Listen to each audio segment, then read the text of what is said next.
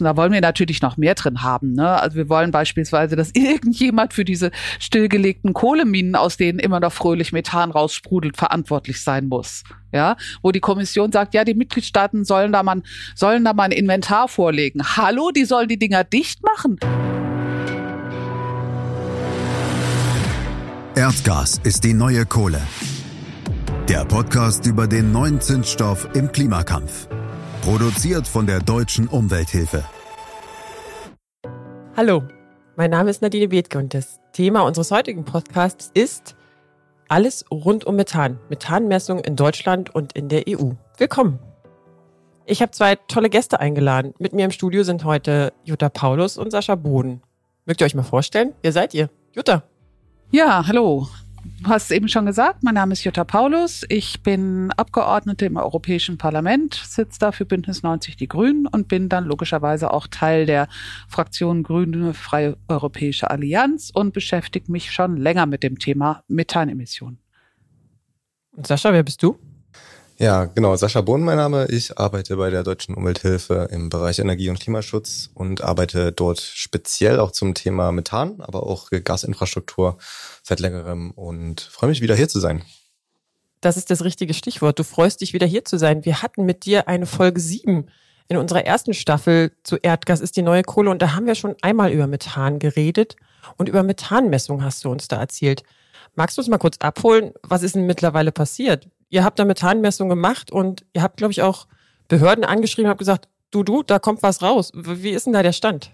Ja, genau. Also wir hatten das letztes Mal schon ein bisschen angeteasert. Jetzt ist das ähm, alles ein bisschen weiter fortgeschritten und man muss sagen, dass die Probleme, die wir damals erkannt haben, eben noch da sind. Das heißt, wir hatten insgesamt äh, Behörden angeschrieben in verschiedensten Bundesländern, unter anderem in Sachsen, in Sachsen-Anhalt, in Bayern, in Thüringen und vor allem in Niedersachsen. Das ist ja das mit Abstand wichtigste Land, wenn es um Erdgas- und Erdölförderung in Deutschland geht.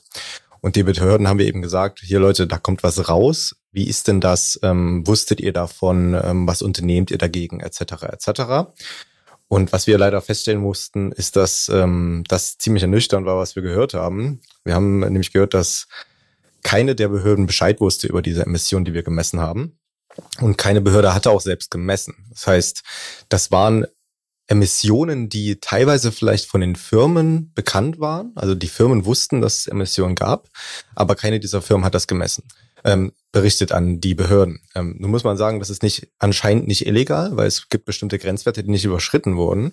Man muss aber auch gleichzeitig sich bewusst machen, naja, warum sind die Grenzwerte denn so, wie sie sind? Es gibt keinen separaten Grenzwert für Methan, es gibt nur einen Grenzwert für die gesamte Anlage für verschiedene Stoffe zusammengefasst. Und wir würden uns aufregen, wenn irgendwo an der Tankstelle Benzin rauslaufen würde, auch wenn es nur eine kleine Menge ist. Aber bei Methan ist es anscheinend okay, weil das ist irgendwann in der Atmosphäre und das sieht man nicht, wenn man nicht genau hinguckt mit Technik. Und deswegen scheint das kein Problem zu sein. Und ähm, du willst mir jetzt erzählen, dass das keiner irgendwie geahndet hat oder dahinterher ist. Also wenn ich mit meinem Auto unterwegs bin und das Auto verliert Öl, dann kriege ich doch Ärger, dann werde ich doch angezielt und dann gibt es doch irgendwelche Restriktionen, Maßnahmen, was auch immer. Und wenn ich nur mein Auto in die Werkstatt schieben muss, die müssen das nicht? Nein, also laut geltender Rechtslage ist es nicht so, dass sie es müssen. Ähm, wir haben zwar ein paar Behörden gehabt, die haben gesagt, okay, wir haben jetzt mit den Betreibern der Infrastruktur geredet, ne, und wir haben jetzt uns darauf geeinigt, dass man zum Beispiel öfter Kontrollen äh, durchführt oder auch mehr macht bei den Kontrollen, also den Umfang ausweitet, andere Sachen zum Beispiel untersucht. Aber das ist alles auf freiwilliger Basis. Ne? Und ähm, das heißt, auch in Zukunft kann das natürlich weiter passieren, dass es Leckagen gibt und dass die eben nicht entdeckt werden. Und auch wenn die Betreiber öfter Kontrollen durchführen, heißt das ja nicht unbedingt, dass sie sie melden müssen. Ne? Das ist immer wieder der Punkt. Vielleicht kontrollieren die das öfter und finden auch was und sagen dann, ja, hm, machen wir jetzt erstmal nichts, ist nicht so wichtig. Ja. Ist das bei Methanmessungen in ganz Europa so, liebe Jutta? Ja, das ist tatsächlich in ganz Europa so.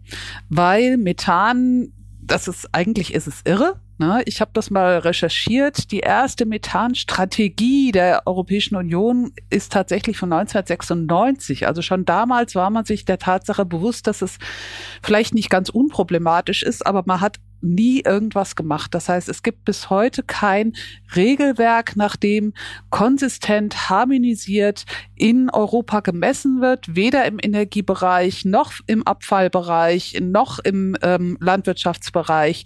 Und das, was die Europäische Kommission, ich greife jetzt etwas vor, jetzt vorgelegt hat an ähm, Gesetzesvorschlag, ist überhaupt das erste Mal, dass sowas angestrebt wird. Und es ist eben wirklich höchste Zeit. Das heißt, 1996 ich wiederhole, gab es die erste Methanstrategie ja. auf europäischer Ebene. Ja, und wir genau. haben jetzt das Jahr 2022 Gut, ne? und jetzt kommt endlich mal ein Gesetzestext. Das ist ja verrückt. Was hat man denn da versäumt? Was, was, ist die Lobby so groß, dass das irgendwie keinen gejuckt hat oder dass das nicht ins Verfahren kam? Also das verstehe ich ja nicht. Das ist ja absurd. Ich glaube, es war es ist ein Teil von Lobby, ein Teil von, hm, wie kann man das überhaupt messen? Das ist ja alles sehr schwierig. Und natürlich auch das sogenannte Underreporting. Das heißt, es gab durchaus ähm, Berichte über die gemessenen Werte an die jeweiligen Mitgliedstaaten natürlich, nicht an die Kommission direkt. Und diese Berichte haben aber die tatsächlichen Emissionen massiv unterschätzt. Also das ist auch was, was man jetzt zunehmend erfährt. Zum einen durch unabhängige Messungen, wie jetzt die beispielsweise, die ihr von der DUH gemacht habt, aber auch das DLR, also das Deutsche Zentrum für Luft- und Raumfahrt, misst ja und natürlich un unschätzbar wertvoll sind die Daten von Tropomi, das heißt von dem Methanmessinstrument an Bord von Sentinel-5, dem Satellit, wo wir wirklich auch sehen, welche Mengen da zum Teil emittiert werden.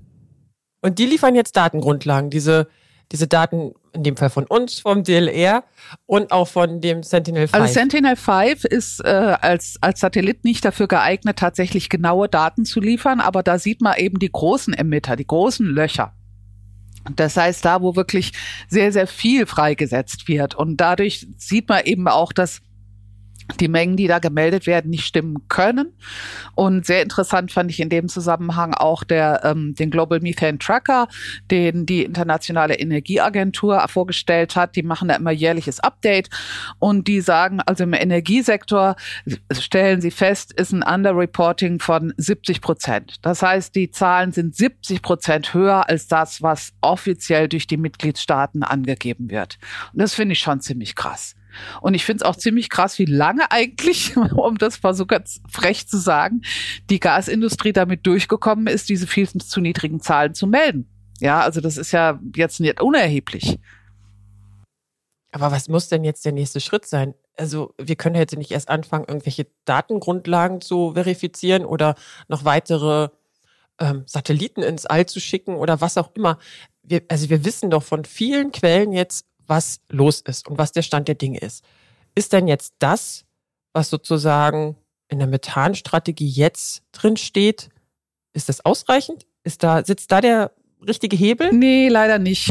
Leider nicht. Also die hm. Methanstrategie hat die Europäische Kommission 2020 vorgestellt und da steht eben drin, na ja, wir wollen eben Daten sammeln, wir wollen ähm, auch international das Datensammeln unterstützen mit unseren Satelliten, wir wollen ähm, 2025 noch drei weitere hochschicken, die eben dann auch sich entsprechend ähm, in der in der Umlaufbahn aufhalten und Daten liefern und ähm, wir wollen des Weiteren über verschiedene Gesetzesvorhaben, das ist zum einen das, was ich gerade gesagt gesagt habe, ne, also jetzt die Methanemissionen im Energiesektor, das, was jetzt auf dem Tisch liegt. Ähm, aber in der Methanstrategie geht es eben um alle Methanemissionen in Anführungszeichen. Das heißt auch die aus der Landwirtschaft, auch die aus dem Abfallsektor. Aber im landwirtschaftlichen Sektor sagt man, na ja, wir müssen halt das Güllemanagement verbessern. Wir müssen dafür sorgen, dass neue ähm, Rassen gezüchtet werden, bei denen der Methanausstoß geringer ist, also insbesondere bei den Wiederkäuern. Und wir müssen ähm, Zusatzstoffe für das Futter für die Wiederkäuer entwickeln, die eben die Methanemissionen minimieren. Da ist jetzt auch gerade der erste zugelassen worden. Das ist auf Basis von einem, ähm, von einem mikrobiellen von einem mikrobiellen Herstellungsprozess, wo sozusagen bestimmtes Enzym dann zugesetzt wird und dann sollen also diese Methanemissionen sinken. Nirgends ist davon die Rede, dass man vielleicht einfach mal weniger Tiere halten könnte. Ja, also danke. Ist das ja durchaus meine Frage gewesen. Ist ja verrückt. Ist ja durchaus eine Option, mit der man mal ne, also über die man mal hätte nachdenken können. Nein, nein, also darum geht es in keinem Fall. Und im Abfallbereich ist es auch sehr soft. Ne? Da heißt es, sie wollen also die Landfill Directive, da wo es, also Landfill ist, äh, sind offene Müllkippen, kennen wir ja aus Deutschland gar nicht mehr, ist aber in vielen anderen europäischen Ländern gang und gäbe, dass da das Management besser werden muss. Aber selbst im Energiesektor sind die Vorgaben viel, viel zu schwach. Also da sagt man, okay, wir haben jetzt mal gedacht, wir einigen uns auf gemeinsame Regeln, wie man das denn misst. Und wenn wir die dann haben, dann können wir vielleicht irgendwann mal ein Reduktionsziel festlegen. Ja, also wo wir ja jetzt schon sagen, ey Leute, natürlich müssen wir von diesen hohen Emissionen runter. Ähm, dann sagt man ja gut, dass mit dem, dass die Gasbetreiber ihre Löcher stöpfen müssen, also Leak Detection and Repair. Das müssten wir jetzt auch mal angehen, aber da gibt's auch ewig lange Umsetzungsfristen. Zum Teil gibt's unfassbare Ausnahmen beim Venting and Flaring, also beim Ablassen und ähm, Abfackeln von Gas. Ähm, bei Kohle will man auch erstmal nur zählen, ne? also will man nicht sagen, ihr müsst auch tatsächlich dafür sorgen, dass aus euren Kohleminen kein Gas rauskommt. Nein, nein, das müssen wir erstmal alles nur beobachten und der größte Hammer ist natürlich, dass sie die Importe ganz außen vor lassen. Ja, also das war ja unsere Forderung vom gesamten Parlament. Das möchte ich an der Stelle wirklich sagen.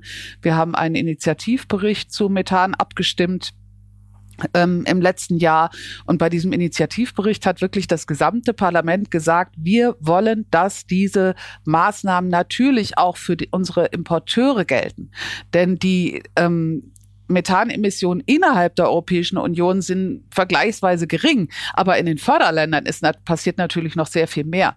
Und deswegen haben wir damals gesagt, ja wunderbar, wenn wir jetzt uns auf neue Regeln einigen, dann muss aber auch klar sein, dass die Importeure über kurz oder lang ähm, diese Regeln auch erfüllen müssen, denn sonst bringt es ja am Ende gar nichts. Und ähm, das hat die Kommission in ihrem Vorschlag jetzt einfach mal weitlich ignoriert.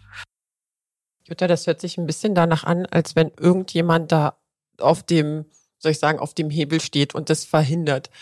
Es hat sowas von, äh, weiß ich nicht, ich kann, ich kann das gar nicht beschreiben. Das ist so ein bisschen frustrierend, wie du das berichtest, weil anscheinend macht sich da jemand selber genau seine Regeln und seine Vorgaben und was müssen sie einhalten und was nicht. Gibt es denn überhaupt Vorgaben in der Gasindustrie? Ich schau mal kurz zu Sascha rüber. Gibt es denn irgendwelche Vorgaben in Deutschland, an die man sich halten muss oder, oder wer schreibt die? Ja, dann muss man jetzt wieder wechseln auf die deutsche Ebene, wie du schon sagst. Ne? Also wir haben jetzt ja gerade viel über Europa gesprochen, aber ähm, die, eine, die eine Sache ist eben wirklich ähm, die Importe bedenken. Da würden wir, glaube ich, später nochmal drauf zu sprechen kommen, auch mit Jutta. Und was sie da schon angeteasert hat, ist sehr wichtig. Und die andere Seite ist aber auch schon, was machen wir vor unserer eigenen Haustür? Und ich hatte schon gesagt, ähm, dass die Behörden quasi nach unserer Messkampagne naja, nur auf Freiwilligkeit weitersetzen. Die könnten aber zweierlei Dinge tun. Beziehungsweise die Behörden könnten jetzt schon was tun. Und die zweite Sache wäre dann eine Änderung der Regelung. Kurz, ganz kurz nachgefragt. Welche Behörde wäre es denn? Die zentrale Behörde wäre das Umweltbundesamt. Mhm. Aber es gibt für jede Anlage äh, eine bestimmte Unterbehörde, die dafür zuständig ist. Also das äh, war auch nicht so ganz klar wer für welche Anlage zuständig ist, die wir untersucht haben. Das äh, war teilweise ein bisschen verwirrend. Manchmal haben die Leute sich auch gegenseitig die Zuständigkeiten zugeschoben. Das ist halt auch so ein Problem. Aber die zentrale Behörde ist das Umweltbundesamt. Ja. Und ähm, die könnten auch vieles machen. Da würde ich auch gleich drauf kommen. Aber um auf deine Frage zurückzukommen, was hier eigentlich technisch und rechtlich passiert, ist, dass wir eine Situation haben, wo die Industrie sich eigentlich ihre Regeln selbst schreibt. Es gibt in Deutschland den sogenannten äh, Deutschen Verein des Gas- und Wasserfaches. Und der ähm, hat ein äh, technisches Regelwerk, und in den verschiedenen Gesetzestexten, die sich auf die Regulierung von solchen Erdgasanlagen beziehen, steht drin, dass es da so eine sogenannte technische Selbstverwaltung gibt durch die Industrie. Und das heißt quasi, okay, der DVGW als privater Verein, Interessensverein, hat ein technisches Regelwerk. Das ist auch nicht einsehbar, das kostet Geld. Und in diesem technischen Regelwerk steht drin, okay, so und so sind die Grenzwerte und so, so managen wir das. Und das muss ausreichen. Und das reicht ja an, an ganz offensichtlich nicht aus. Ja. Also es hieß die ganze Zeit, ja, dass äh, diese Selbstverwaltung, die klappt ja, ist ja gar kein Problem. Wir sind ja hier die Saubermänner in Europa vor allen Dingen. Und jetzt sehen wir eben durch diese ganzen Emissionsmessungen, das ist überhaupt nicht der Fall. Denn diese Emissionen, wenn sie nicht gemeldet werden, über, im Übrigen, kommen sie auch nicht ins nationale Inventar. Da kommen wir auch wieder zu dem Punkt, was Jutta vor uns erwähnt hat, warum die, äh, dieser Methane-Tracker der Internationalen Energieagentur jetzt sagt, dass es viel zu wenig reported wird. Ja, das passiert dann bei solchen Sachen. Das heißt, das ist einfach abhängig von der Gasindustrie selbst. Das ist der Status quo. Erschreckend. Ich bin sprachlos. Ich bin wirklich sprachlos. Das heißt, da macht doch sich eine ganze Industrie, ich gehe jetzt mal vom Energiesektor aus, den Gasindustriesektor, sich selber die eigenen Regeln und macht sich die Welt, wie sie sich ihnen gefällt. Oder, oder muss ich das so überspitzt sagen oder ist das zu stark? Jutta? Mm, also ich würde es nicht ganz so überspitzt sagen, weil es, nein, sagen wir es mal so, wir haben das nicht nur im Gassektor, wir haben das in ganz vielen Bereichen. Wer sitzt denn beim Deutschen Institut für Normung? Wer sitzt denn bei der ASTM in den USA? Das sind die Leute, die aus der Industrie kommen und sich technisch mit diesen Dingen auskennen. Ja, das heißt, das ist ein grundsätzliches Problem, dass man eigentlich ähm, sozusagen keine Möglichkeit hat, mit ich sage jetzt mal, vollkommen unabhängigen WissenschaftlerInnen an dieses Problem dranzugehen, weil die schlicht und ergreifend mit der mit der ähm, Thematik oder mit der Problematik gar nicht so befasst sind.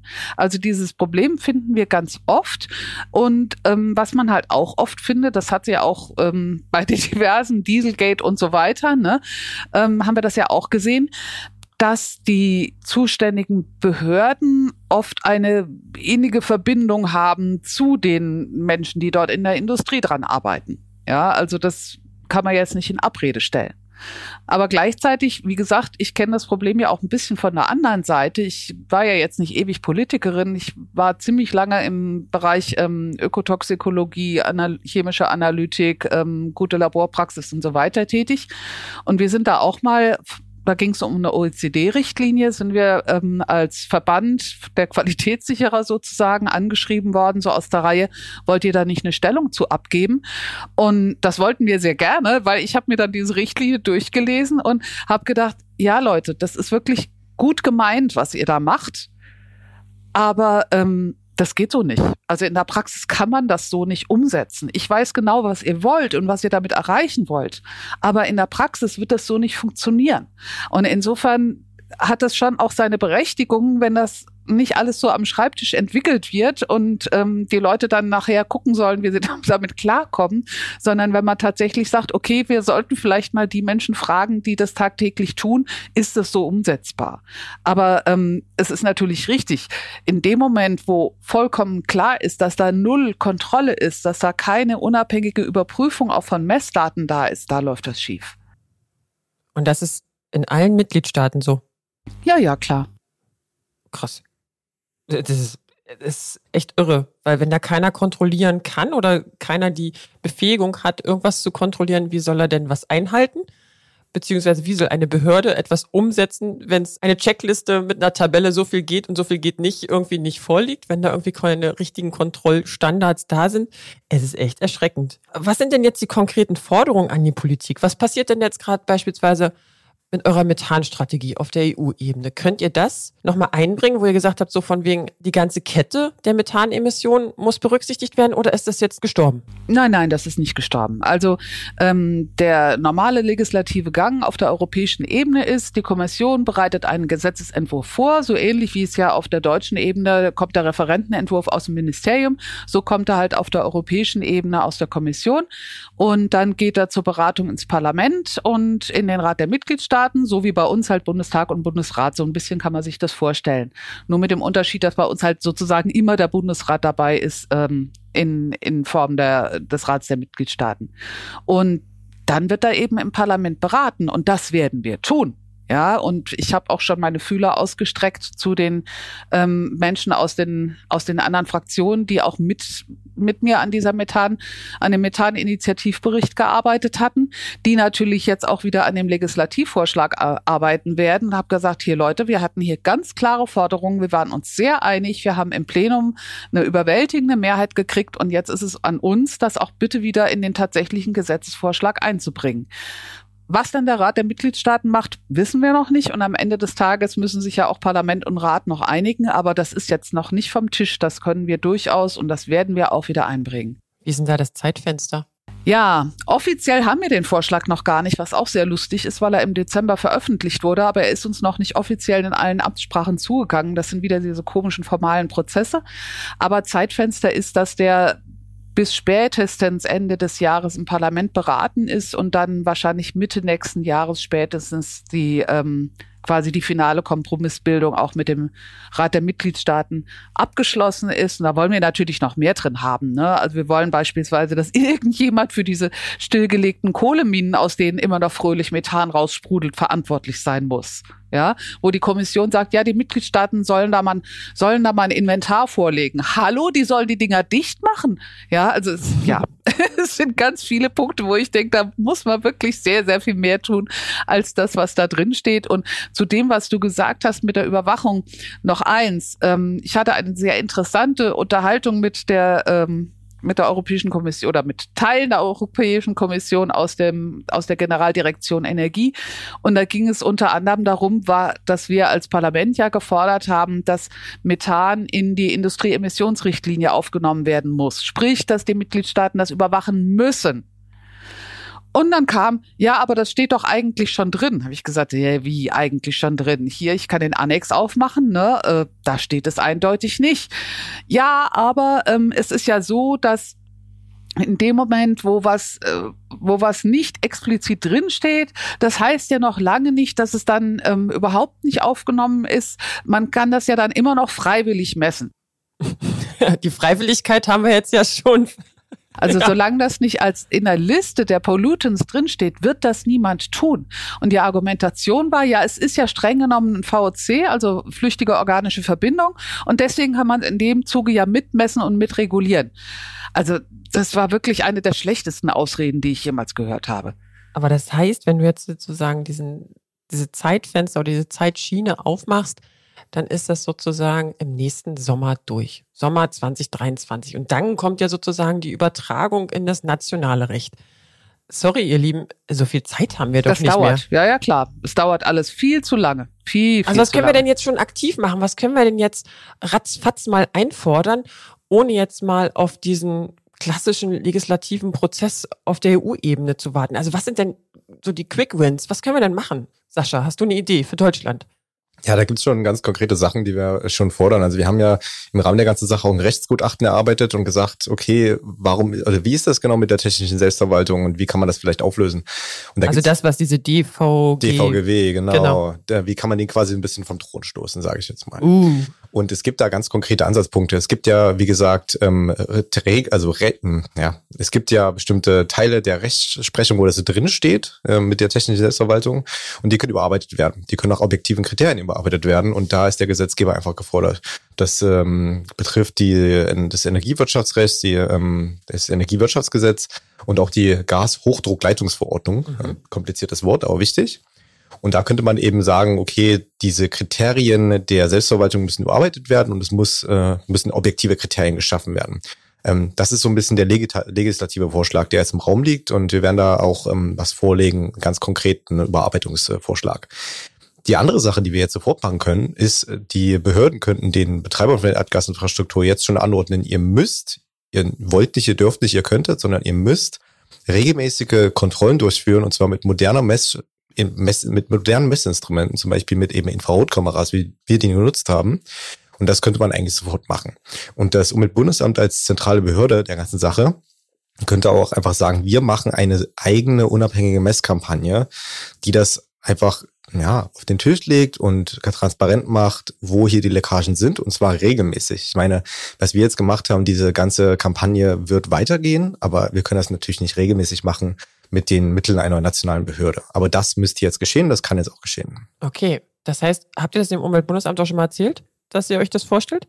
Ja, wir stehen im Kontakt auf jeden Fall. Also die, die hören uns auch zu, aber ich glaube, da muss noch mehr Überzeugungsarbeit geleistet werden. Also letztlich in Deutschland, es gibt eine halbe Million Gasleitungen also äh, halbe Million Kilometer an Gasleitungen, die in der Erde liegen. Und ich glaube nicht, dass wir als DOH das sozusagen irgendwie alles überprüfen können und da immer aufpassen können. Da muss es schon jemand anders gehen, in dem Fall wie die, das Uber. Jutta, was gibt denn auf der europäischen Seite? Was kann man da schnell tun? Wo sind denn da die Quick Wins? Also was, was auf jeden Fall auf der Liste steht, ähm, Methan muss in die Industrieemissionsrichtlinie, also wirklich explizit Ne? Und nicht nur irgendwie, ja, das ist doch irgendwie auch ein VOC und eigentlich könnten ja, sondern es muss explizit drinstehen und natürlich muss dann, müssen dann auch alle relevanten Sektoren aufgenommen werden. Ne? Also nicht nur der Energiesektor, auch der ähm, der Agrarsektor, ne, gerade die großen Ställe, da kommt ja doch so einiges raus. Ähm, auch der Abfallsektor, auch der petrochemische Sektor, der im Moment immer noch ausgenommen ist. Ähm, außerdem und da bin ich sehr froh, dass sich da also auch fraktionsübergreifend eine Mehrheit für abzeichnet, dass Methan in den Emissionshandel reinkommt. Was natürlich bedeutet, dass dann geht es auch wirklich um Geld. Und ähm, wie man am Beispiel Norwegen gesehen hat, sobald es um Geld geht, geht alles plötzlich ganz schnell. Also Norwegen hatte eine relativ hohe Steuer auf Methanausstoß eingeführt und die Internationale Energieagentur hat bei der Vorstellung des Global Methane Tracker gesagt, wenn alle Öl- und Gasfördernden Staaten die Standards von Norwegen hätten, wären die Emissionen aus dem Öl- und Gassektor um 90 Prozent niedriger. 90 Prozent. Also das ist wirklich ein Wort. Das ist, zeigt eigentlich, was heute technisch möglich ist. Und da denke ich, das müssen wir halt auch möglich machen. Und wenn es mit Geld schneller geht als mit Gesetzgebung, soll es mir auch recht sein. Das ist mir dann ehrlicherweise egal. Aber auf der europäischen Ebene geht eigentlich nichts schnell. Das habe ich sehr schnell gelernt, ja. als ich da ins ja, Parlament gekommen bin. Ich glaube, die Erfahrung haben wir alle gesammelt. 90 Prozent weniger Methanemissionen in Norwegen, weil die da eine Steuer drauf erhoben haben. Sascha, bitte nimm das mit an das Umweltbundesamt. Ist schon notiert. Ist schon notiert. Das kannst du denen dann mal bitte auch mit in, in den Prüfauftrag mitgeben. Finde ich sehr spannend, sehr abgefahren. Das heißt also, liebe Jutta, du bist weiterhin dran, die EU-Methan-Strategie so aufzubauen, zu pimpen, dass das alles etwas ist, was alle Sektoren betrifft? Genau, dass es alle Sektoren betrifft, dass ähm, auch international natürlich das Ganze eine Auswirkung hat. Im Moment heißt es ja, wir ähm, wollen ja, dass zumindest mal international harmonisiert gemessen wird. Das ist gut, das ist auch richtig und wichtig und ist ein hehres Ziel. Aber ich finde halt, man soll die jetzt schon, wirklich jetzt schon sagen, ihr lieben Leute, wer zukünftig Gas oder Öl in die Europäische Union exportieren möchte, sollte sich darauf einstellen, ab, keine Ahnung, ich sage jetzt mal irgendeine Zahl, 2025, 2027 gibt es ein Zertifizierungssystem. Und das sieht so und so aus. Und wer dann eben irgendwann in Klasse D ist, von dem kaufen wir halt nicht mehr.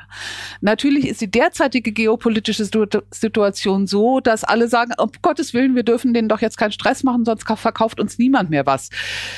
Warten wir es mal ab. Ähm, ich bin mir jetzt unsicher, wie sich das Ganze, diese furchtbaren Ereignisse auswirken, aber ich glaube, es hat zumindest mal den Effekt, dass viele Menschen neu drüber nachdenken, wie hässlich sie Windräder finden. Mhm. Mhm. Da bin ich bei dir und ich hoffe, dass dieses Umdenken, Neudenken auch wirklich passiert. Was habt ihr mir beide noch mitzugeben zum Thema Methanmessung? Was habe ich euch nicht gefragt? Was wolltet ihr immer schon mal sagen in dem Kontext? Sascha. Ah, ich glaube, ich habe alles Wichtige gesagt. Ähm, vielleicht einfach nur noch mal ein Reminder, dass die Leute sich wirklich klar darüber werden müssen, was hier auf dem Spiel steht. Das wird immer gerne vergessen. Und dass wir uns auch solche kleinen Sachen nicht mehr leisten können. Ich meine, die Methanemissionen ne, außerhalb von Europa sind sechs bis acht Mal höher als die innerhalb Europas. Aber auch hier haben wir einfach unsere Hausaufgaben zu machen. Und wir können vor allen Dingen nicht äh, als EU oder auch als Deutschland erwarten, dass andere Leute, die hier Methan importieren möchten, sich anstrengen, wenn wir das nicht tun. Und ich glaube, da muss einfach mal ein Signal gesetzt werden, auch was die Sicherheit für Investoren, Investorinnen in Zukunft anbelangt, was Jutta gerade angesprochen hat. Jutta? Hm. Also man wird ja ganz oft gefragt, ja, was kann denn jeder Einzelne tun? Guter Punkt. Ne? Das zum einen seht zu, dass ihr euer Haus fossilfrei kriegt. Sprich, Gasheizung oder Ölheizung raus, Wärmepumpe rein, Gasherd raus. Also Gasherde sind eine oft unterschätzte Quelle für Methanemissionen, weil immer, bevor das zündet, kommt immer ein bisschen Gas raus. Ne? Also habe ich noch nie anders erlebt bei Gasherden, sind nebenbei auch für einen enormen Anteil der Innenraumschadstoffe verantwortlich. Macht mal also gar keinen Fehler mit. Und nicht glauben, dass die Moorwiedervernässung, wobei ja dann natürlicherweise auch Methanemissionen entstehen, deswegen auch aufgeschoben werden sollte. Im Gegenteil, das, was an CO2 dadurch nicht emittiert wird, macht das Methan, was zusätzlich entsteht, bei weitem wett. Weil die Frage hatte ich jetzt auch schon mehrfach. Okay, das ist also nicht nur ein Problem der, der Gasindustrie, da sind ganz viele, ganz viele andere Akteure mit dabei. Und ich, ich glaube, was total wichtig ist, was Sascha auch gerade nochmal sagte, dieses sechs bis achtmal höher außerhalb von Europa oder außerhalb von Deutschland sind die Emissionen sozusagen in der Lieferkette, auf dem Transportweg. Und ich glaube, die Staaten dazu zu bewegen, dass das angepackt werden muss, geht halt nur mit einer Vorbildfunktion, die dann sozusagen von uns kommen muss. Bin ich sehr bei euch abgefahren. Krass. Ich bin immer noch erschüttert, dass es da keine Kontrolle gibt, dass da keiner irgendwie sagt, so, jetzt bitte hier alle sechs Wochen mal einen Check machen, dass da wirklich jemand wie wir erst losrennen müssen mit einer Kamera und irgendwie das sichtbar machen. Das ist echt echt schwierig. Und ich habe wieder mal gelernt, liebe Jutta, nimm's mir nicht übel, Prozesse auf der europäischen Ebene dauern einfach eine gewisse Zeit, aber die dürfen wir auch nicht abwarten, wenn wir schon andere spannende Dinge haben, die wir sofort umsetzen können oder zumindest andere Akteure da motivieren können, diese umzusetzen. Das habe ich wieder mal gelernt. Ich danke euch herzlich. Das war sehr spannend. Ich glaube auch sehr kompakt und knackig, weil da war sehr viel Information drinne. Hat auch ein bisschen was damit zu tun, weil wir ja in Folge 7 schon mal Methanmessungen ganz intensiv ähm, besprochen haben. Da halt auch nochmal die Erklärung, was eigentlich Methan ist und wo es herkommt. Ich glaube, das ist auch nochmal ganz interessant, da reinzuhören. Liebe Jutta, lieber Sascha, ich danke euch herzlich. Ja, ich habe zu danken. Super. Schönen Tag noch. Ich sag mal, vergesst nicht, unseren Podcast zu teilen und zu abonnieren. Alle Infos auf diuh.de slash podcast. Und der kleine Ausblick für die nächste Folge wir haben jetzt über Methanemissionen schon gesprochen und in unserer nächsten Episode ist der Sascha wieder dabei. Aber dann schauen wir schon wieder über die Landesgrenzen hinaus und reden mal darüber, wie die deutsche Erdgasinfrastruktur im Ausland finanziert wird. Bis dahin. Ciao, ciao. Das war Erdgas ist die neue Kohle. Der Podcast über den neuen Zündstoff im Klimakampf. Weitere Informationen rund um das Thema Erdgas und saubere Alternativen finden Sie auf duh.de.